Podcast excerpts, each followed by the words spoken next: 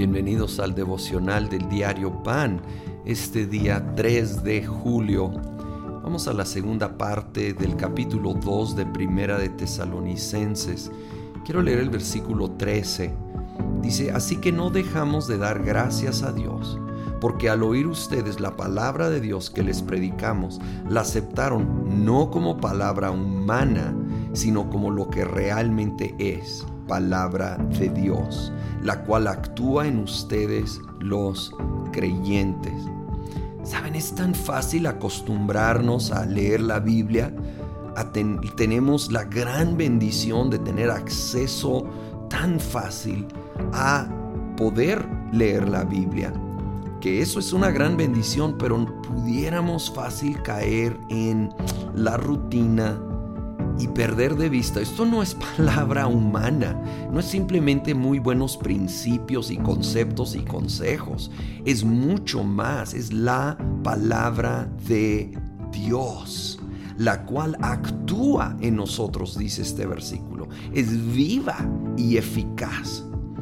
Y leer con ese con esa perspectiva y con ese respeto, esto es la palabra que Dios inspiró a autores como Pablo a escribir, pero es de parte de Dios y tiene el poder para transformar. Así que la voy a leer con con ese asombro, voy a leer con esa expectativa de qué quiere decirme Dios, aunque sea un versículo que tengo hasta memorizado, pero cada vez que lo vuelvo a leer es la palabra viva. Dios puede hablar algo fresco o recordarme algo que de alguna manera he estado olvidando y actúa en nosotros cuando realmente la vemos de esta manera. En el versículo 17 leemos, nosotros hermanos, luego de estar separados de ustedes por algún tiempo, en lo físico, pero no en lo espiritual, con ferviente anhelo hicimos todo lo humanamente posible por ir a verlos. Sí, deseábamos visitarlos. Yo mismo, Pablo, más de una vez intenté ir, pero Satanás nos lo impidió. Esto nos puede sorprender que Dios permitió que Satanás impidiera un plan que Pablo tenía de ir a, visitar a, Tesalónica. Ahora, quiero aclarar, ahí no termina la historia. Si sigues leyendo, Timoteo efectivamente va y hace esa visita. Y tenemos primera y segunda de Tesalonicenses.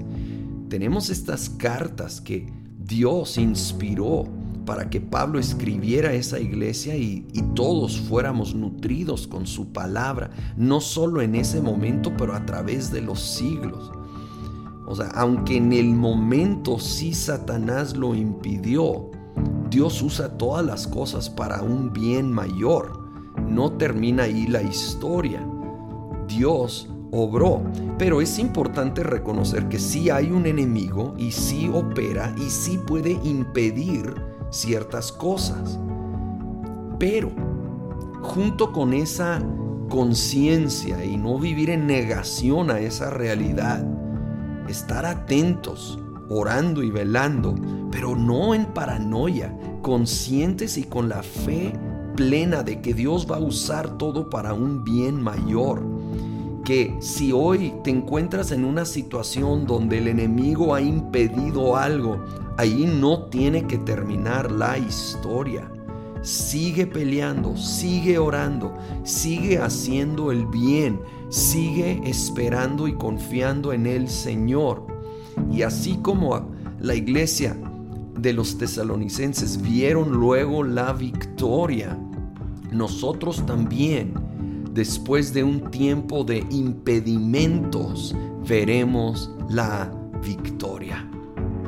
Señor, gracias, que tú tienes la última palabra, aun cuando permites al enemigo lograr cosas que es difícil para nosotros entender, tú tienes la última palabra.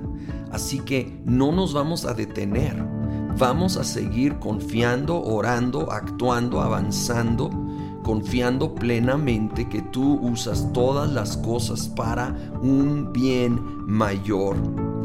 Así que nosotros creemos tu palabra que es viva y eficaz. Es la palabra de Dios que está actuando hoy, seguirá actuando mañana en el nombre de Cristo Jesús. Amén.